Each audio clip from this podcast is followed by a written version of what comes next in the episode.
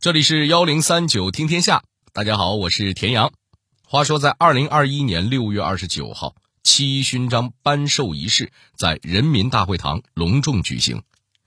其中有一位九十多岁的老人坐在轮椅里，被人抬进了人民大会堂。让我们先来听听现场直播时的解说。现在正在向我们挥手致意的是一位战功赫赫的老兵王占山，他今年已经九十一岁了。他曾经先后参加过解放战争、抗美援朝、中越边境自卫还击作战，可以说是为国家出生入死。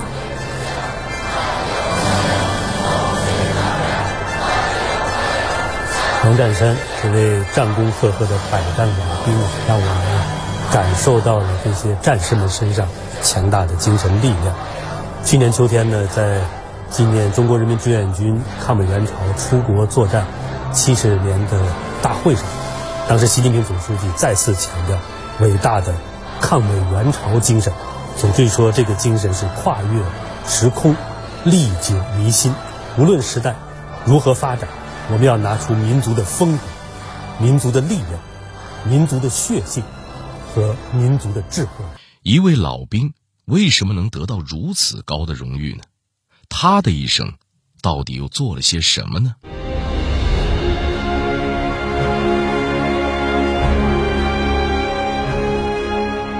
为什么他一生都在铭记着报党恩？在战场上，他经历了怎样的生死考验？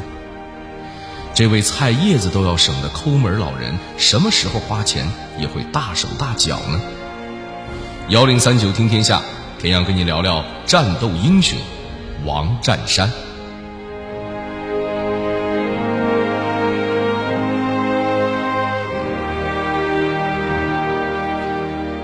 在一九二九年十二月，王占山出生在河北唐山一个普通农民家庭。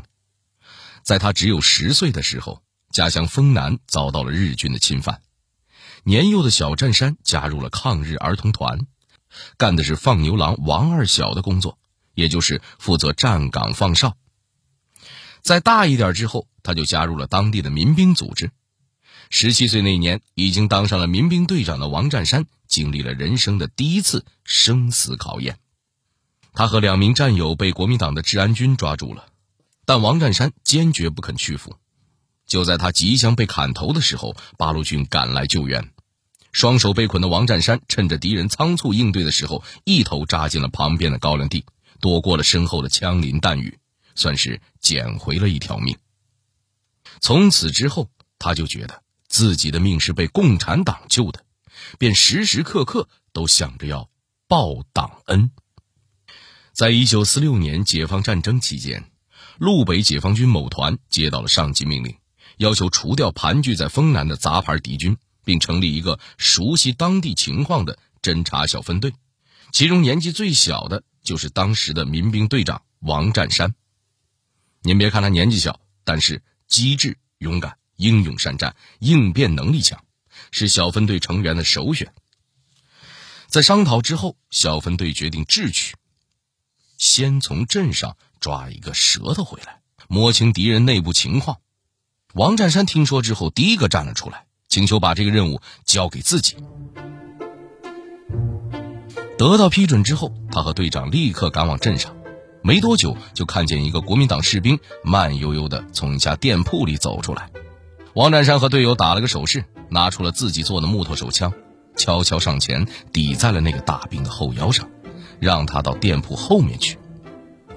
那个大兵吓得浑身冷汗直流，乖乖的按照王占山的要求做了。这个时候，小队长也掏出了真正的手枪，顶住了敌人的脑门。就这样，俩人毫不费力的抓住了一个俘虏。后来，团里根据这个大兵提供的兵力部署图，分析了敌我形势，缜密部署后发起总攻，打得敌人全面崩溃，纷纷缴械投降。我军大获全胜，甚至连一个伤亡都没有。在庆功大会上，团长十分高兴，当众夸奖了王占山，不但要给他记功，还批准他正式加入中国人民解放军。又一年之后，王占山便成为了一名。中共党员参军期间，王占山跟随部队南征北战，还参加了辽沈战役、平津战役。在解放天津的战斗中，他所在的部队的任务是不惜一切代价拿下金汤桥。这里还得插一句，跟您解释一下，在开战之前啊，指挥部就召开过作战会议。根据天津的这个地形和敌军分布特点，制定了一个东西对进、拦腰切断、先南后北、先割后围、各个击破的作战方针。而这个东西对进的会师地点，就是以金汤桥为中心的天津海河地区。只要夺下金汤桥，就能切断国民党军队的南北联系，打乱他们的作战部署。相信您肯定也听明白了。这场战役里，金汤桥这个地儿尤为重要，所以当时国民党为了防止金汤桥被夺，也派了不少人驻扎在这里。战争打响之后，王占山所在的连队被一个大型障碍物挡住了冲锋的道路，敌人还利用遮蔽物，用明暗交叉的火力点实施压制。指导员为了鼓舞士气，带领着几名队员冲到了最前面，不幸被敌人的子弹打中牺牲。最终，解放军在这样的不利条件下，依然顺利夺下了金汤桥。其中，王占山功不可没。那他都做了些什么呢？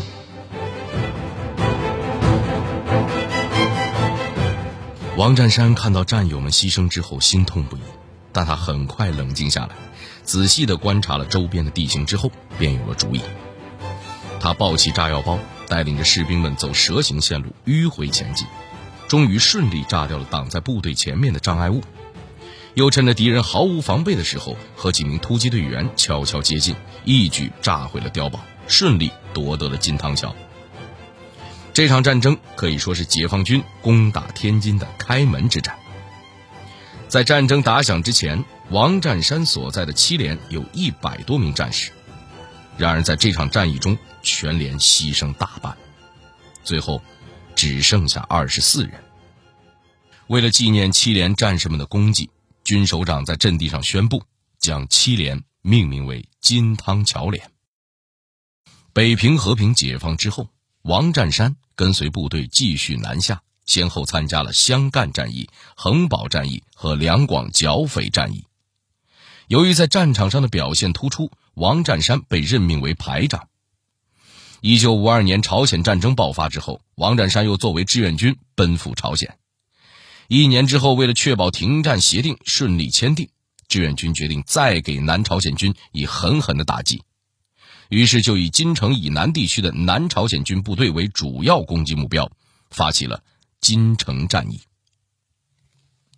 在这场战斗里，志愿军不仅要坚守已经攻下的阵地，还要进行强大的反攻。抗击联合国军的反扑，任务十分艰巨。在战前动员大会上，王占山又一次第一个站出来表示：“请把最重要的任务交给我们三排，保证顺利完成任务。”最后，王占山的任务是占领四零八点一高地，他立刻启程，率领三排战士们迂回前进到目的地。要知道，这可是敌人反扑最疯狂的地带，毫无疑问，就是整场战役中。最为关键的地区。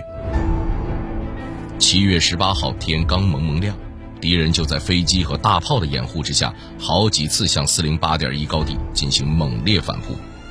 我们可以听听王占山老人的回忆：打了那个，呃，三天，就打了三十八次反扑。这样的呢，这样伤亡也大。他有坦克，有炮，有飞机，这个连炸带打，呃，两次，我就被那个大 B 二九飞机，呃，两千吨吨炸药炸炸了两次，两次都把我埋上了。战士们就把我刀又倒出来，倒出来就是扯着耳朵喊。排长，排长，这样我就醒过来了。虽然志愿军顽强阻击，但毕竟敌军装备先进，还有人数优势。经过两天的激战，全连已经牺牲了一多半，连长、副指导员都因为负伤离开了阵地，指导员也牺牲了。指导员快牺牲以前，他教过我，在占山，这这就依靠你了。人在阵地在，绝不退后半步。然而，在这个时候，整个阵地只剩下了他和三十几名战士。在当时，敌军看到志愿军死死坚守阵地，干脆采取封锁战术，切断了志愿军的补给供应。王占山所在的连队简直是弹尽粮绝，只能找山上的野菜挖来吃。剩下的战士们纷纷围到了王占山身边，问他接下来该怎么办。王占山说：“怎么办？好办！解放全中国的时候，蒋介石是咱们的运输大队长，现在到了朝鲜，该美国人当运输大队长了。这些天消灭的那些敌人身上肯定有弹药和补给，咱们晚上。”可以组织几个组下去摸弹药。果然，这次的收获还真不少，大家找到了十八挺轻机枪、十几箱手榴弹，甚至还有意外收获。他们竟然给炊事班扛回了半袋子萝卜。吃了顿饱饭之后，王占山继续带领着战友们修复战壕和防御工事。然而，就在第二天一早，敌人突然增加了兵力，向志愿军开展了。铺天盖地的进攻。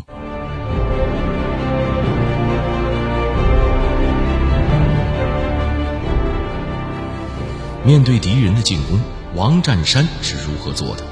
为了坚守住四零八点一高地，三排做出了怎样的牺牲？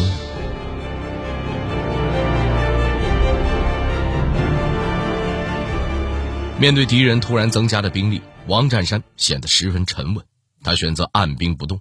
一直到敌人离阵地很近了，才让大家集中火力，狠狠进行打击。就这样反复几次，把敌人打得狼狈逃窜。几天下来，王占山也摸清了敌军的规律。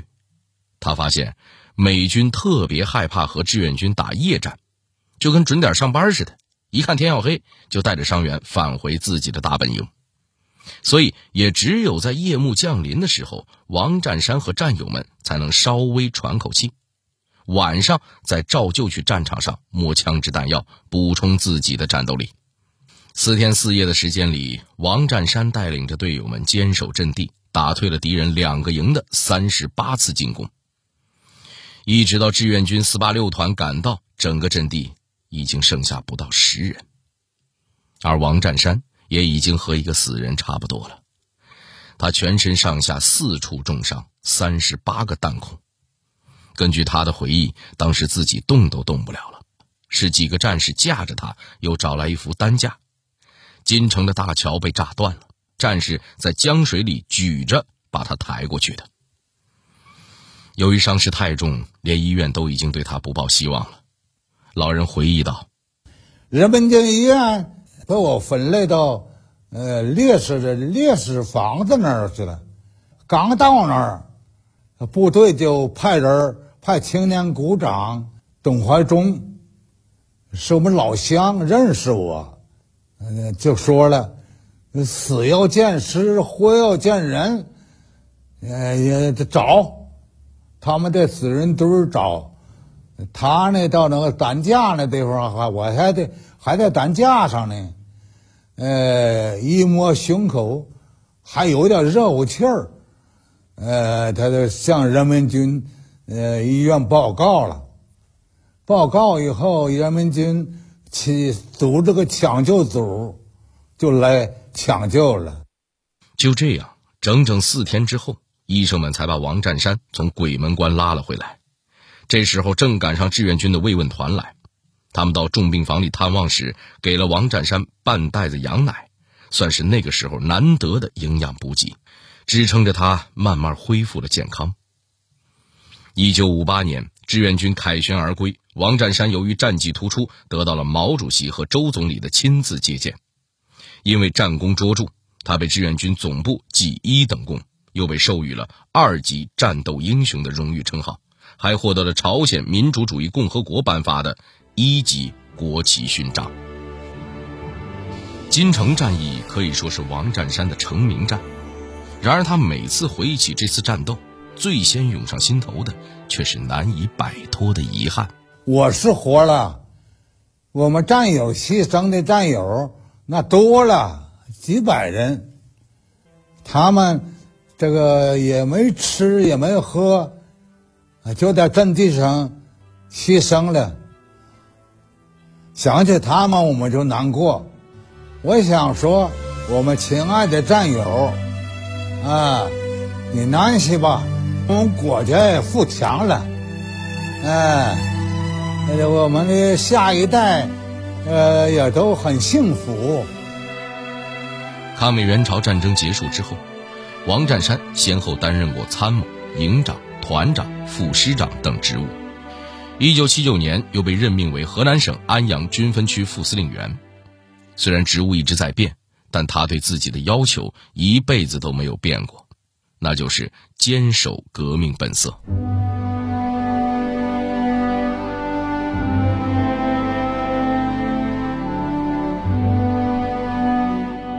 王占山一直觉得自己要替牺牲的战友们活着，所以拒绝享清福，时刻提醒自己要立新功，不要吃老本。那么，在日常生活中，王占山又是如何要求自己的呢？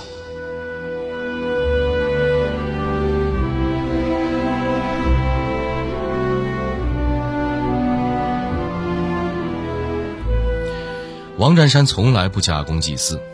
在他当团长的时候，妹妹想托他的关系把外甥带到部队里当兵，而王占山却说：“孩子的路要靠自己来闯。”婉言拒绝了妹妹的要求。还有一年，王占山所在的干休所有一栋楼房要进行老旧小区改造，在社会上公开之后，有二十家建筑单位来报名参加竞标。为了优中选优，军分区成立了一个项目考察小组，王占山就是组里成员之一。考察组在翻看了一遍各个单位送来的材料之后，觉得有一家郑州的建筑公司优势比较突出，于是准备进行实地考察。考察组赶到郑州的时候，已经快到午饭时间了，于是顺理成章的，建筑公司提出要给考察组准备一顿午饭，吃完饭再商量工作。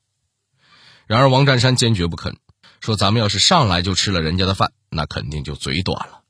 于是，在他的带领下，考察组就在路边的饭馆里。按照出差的标准吃完了午饭，在工作上坚持廉洁底线，在日常生活当中，王占山也简直是把抠门发挥到了极致。刚刚退休的那段时间，王占山感觉整天没什么事儿做，在家里闲也闲不住。老伴儿怕他闲出毛病来，就安排他每天出门买菜。可王占山买回来的菜却和别人不太一样。一般来说，咱们买菜肯定都是挑最新鲜、卖相最好的，可他买回来的菜全都是隔夜的，要么叶子打蔫了，要么就是枯黄的。老伴问他怎么回事，王占山却说：“摘一摘、切一切都一样，这比新鲜的便宜多了。”有的时候，王占山甚至还要把别人掰下来不要的菜叶子、菜帮子捡回来，老伴看见了就埋怨他，他却振振有词。说自己不偷不抢捡来的，怎么了？要是在朝鲜战场上，这点菜叶子能救活多少志愿军战士啊？不光买菜是这样，生活的方方面面都是这样。在王占山家里，几乎所有的陈设都很简单朴素。老伴常常说他：“哎呦，别人喊你王司令，我看你呀就是个穷司令。”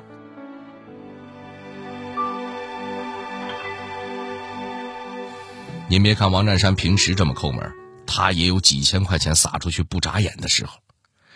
自从1993年起，王占山就尽力购买教学用具、书籍资料等，资助给附近的学校和学生们。有一次，他到安阳市三官庙小学做事迹报告，却没见到平时一个总喜欢缠着他提问的孩子。向老师询问情况之后，得知孩子家里出现了重大变故，没有来上学。